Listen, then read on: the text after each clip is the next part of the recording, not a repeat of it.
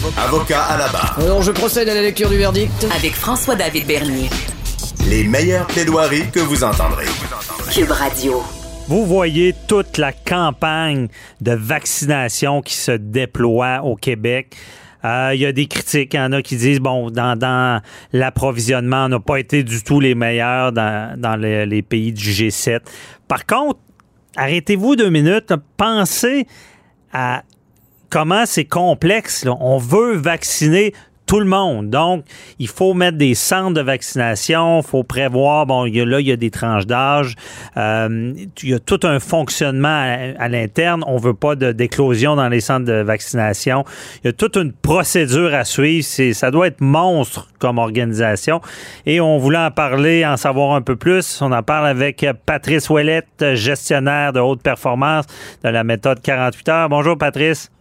Maître Bernier, c'est un plaisir d'être avec vous aujourd'hui encore. Ben, merci d'être là parce que on voulait, euh, bon, vos lumières. euh, expliquez-nous un peu, euh, explique-nous le, tout- toute l'envergure de la vaccination, de cette organisation-là. Ça doit pas être facile. là. Écoutez, c'est, euh, je pense que votre euh, les propos que vous tenez en- d'entrée de jeu sont très, très, très pertinents puisque c'est très complexe, hein, vous l'avez mentionné. Euh, la première des choses, avant de s'approvisionner, il faut qu'il y ait des approbations. Euh, Donc, il faut que les gouvernements, et ça, chaque pays est autonome. On a vu d'ailleurs, juste pour euh, ce point-là, qui est les approbations, on a vu le Danemark hier qui a annoncé qu'il retirait euh, le vaccin d'AstraZeneca euh, des points de d'administration. Donc, au Canada, on reçoit encore le vaccin AstraZeneca et il y a des pays qui décident de le retirer de leur population. Donc, Mhm. on voit qu'au niveau des approbations, c'est un enjeu. Vous l'avez bien dit, l'approvisionnement. Et un des grands enjeux, peut-être que les gens ne voient pas, c'est le transport. Le vaccin de Pfizer doit demeurer à moins 70 degrés Celsius. Ouais, c'est Le- difficile, ça.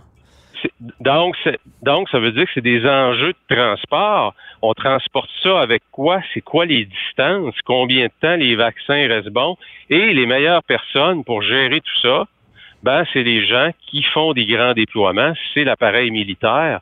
Et c'est pour ça qu'on a fait appel à des spécialistes en logistique. Alors, imaginez lorsqu'on est déployé en mission, il y a des armes à traîner, il y a des gens à nourrir, c'est très, très, très complexe. Mhm. C'est les gens les mieux habilités. Donc, c'est le, le, le, le- le major général Danny Fortin, qui était commandant pour une mission en Irak pour l'OTAN, qui lui est en charge de tout ça. Donc, c'est très complexe. Imaginez juste le transport, comme je le mentionnais. Ça veut dire qu'on peut moins transporter de vaccins s'il y a beaucoup de glace qui doit entourer les vaccins. Mhm. Donc, c'est très, très complexe. On apporte ça avec quel type d'avion aussi. Hein? Il y a un enjeu donc de transport, il y a un enjeu de formation. Il n'y a pas un vaccin euh, qui a les mêmes propriétés, donc je vais, je dois former mon staff, je dois le distribuer. Le Canada, c'est le deuxième plus grand pays au monde. ouais. Est-ce qu'on distribue un vaccin qui doit rester à moins 70 quand il faut que je l'apporte dans le nord, en hélicoptère? Non, c'est complexe. Mais je trouve ça intéressant. C'est pour ça que j'avais mal compris ça. C'est pour ça qu'on nomme quelqu'un de l'armée, là, ce qui, qui a, plus d'expertise là-dedans dans l'organisation. là. Exactement. Puis écoutez, euh, dès l'instant où euh, notre premier ministre du Canada, Trudeau, a euh, mentionné qu'on avait euh, qu'on avait sécurisé de l'approvisionnement, Doug Ford, qui est le premier ministre de l'Ontario, est allé chercher le général Hillier. Général Hillier, c'est lui qui a occupé le plus haut poste euh, de l'armée, Chief of Staff, comme on appelle, un peu comme M. Vance puis MacArthur. Donc, il est allé chercher pour prendre soin de tout ce qui est distribution du vaccin pour l'Ontario. Donc, on voit que les militaires, dans ce genre de défi-là, sont extrêmement efficaces et ils ont les connaissances, la formation et l'expertise pour bien gérer ça. Et une nouvelle intéressante aussi, Maître Bernier, c'est qu'on a tendance parfois à se dire, ben, ça va pas assez vite, ça va pas bien. Faut pas perdre de vue que dans toutes les provinces du Canada, le Québec est deuxième. Il y a seulement la Saskatchewan qui a un taux d'administration du vaccin plus élevé que le Québec. Ah oui, on- donc on, est donc- performant pour donner On le est vaccin. performant. Et d'ailleurs, dans une de ses conférences de presse, euh, Premier ministre Legault qui disait qu'il se faisait questionner par les autres premiers ministres pour savoir qu'est-ce que vous faites de particulier Donc, on voit déjà présentement que les pharmacies aussi sont impliquées. Donc, la mobilisation euh, au Québec et la façon qu'on a eu de distribuer tout ça et de rendre ça accessible. Et il faut pas oublier l'autre point, l'autre enjeu, il y a un enjeu de communication. Mhm.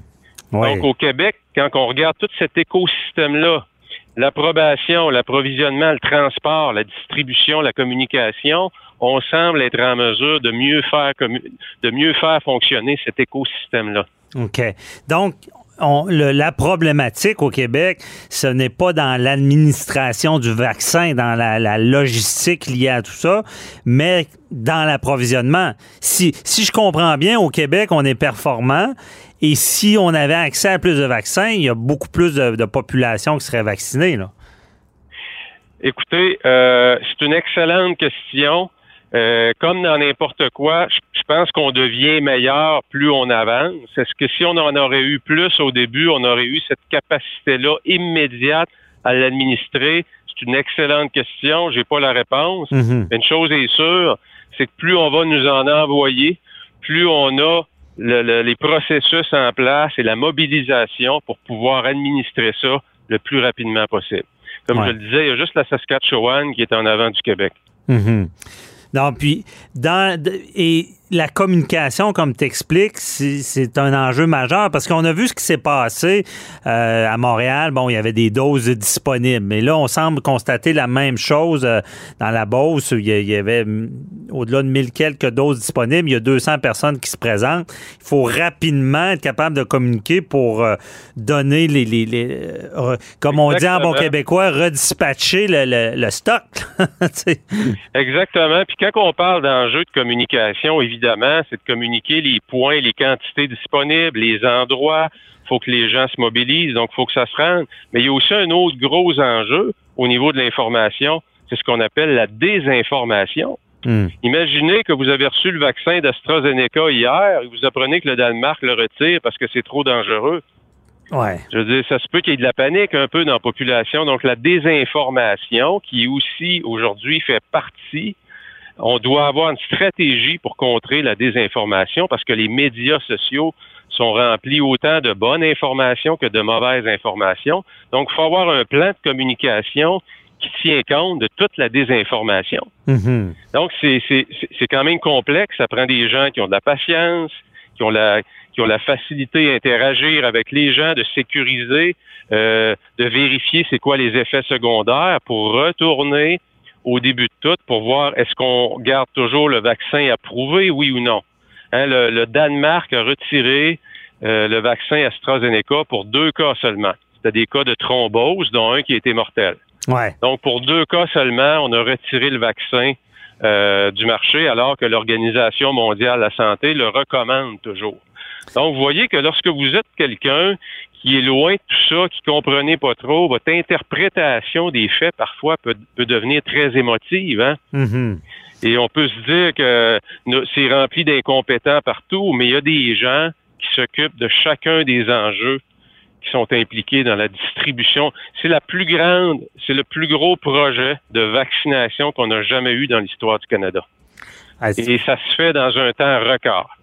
C'est vraiment intéressant de voir ça. Euh, euh, c'est parce que même en, question de logistique, il n'y a pas grand-chose qui, est aussi euh, gros. Là. Je veux dire, on pense à des élections, on dit qu'il y a des listes électorales, on met des postes à telle telle place, on prévoit qu'il y a tant de monde qui vont se déplacer, mais c'est de cette ampleur-là fois, fois 10. Là.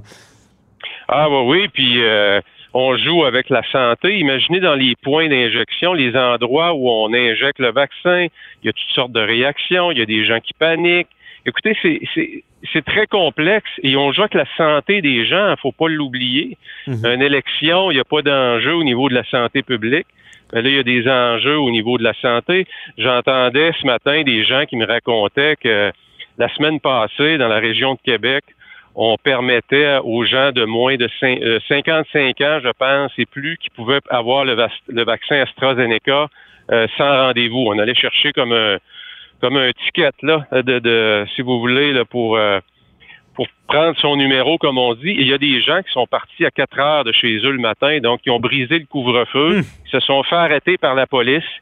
Et la police les a laissés aller parce qu'à un moment donné, c'est une question de jugement. Ben ouais, Hein, gens, les gens brisent le couvre-feu, donc euh, avant 5 heures, mais en même temps, c'est là qu'on voit que malgré tout ce qu'on entend, il y a des personnes qui sont capables d'interpréter ces règlements-là, qui sont temporaires, avec un bon jugement. Mhm. Pas l'oublier, ça non plus. Ah, effectivement, c'est important. Mais merci beaucoup, euh, Patrice Ouellette. Euh, c'est oui, effectivement, on, on se rend compte toute l'importance euh, de, de ce grand déploiement-là, la, la grandeur de la planète et de notre province. Et ça prend beaucoup de logistique. Merci beaucoup. On se reparle pour un autre dossier. Excellent, merci. Au- Bye bye.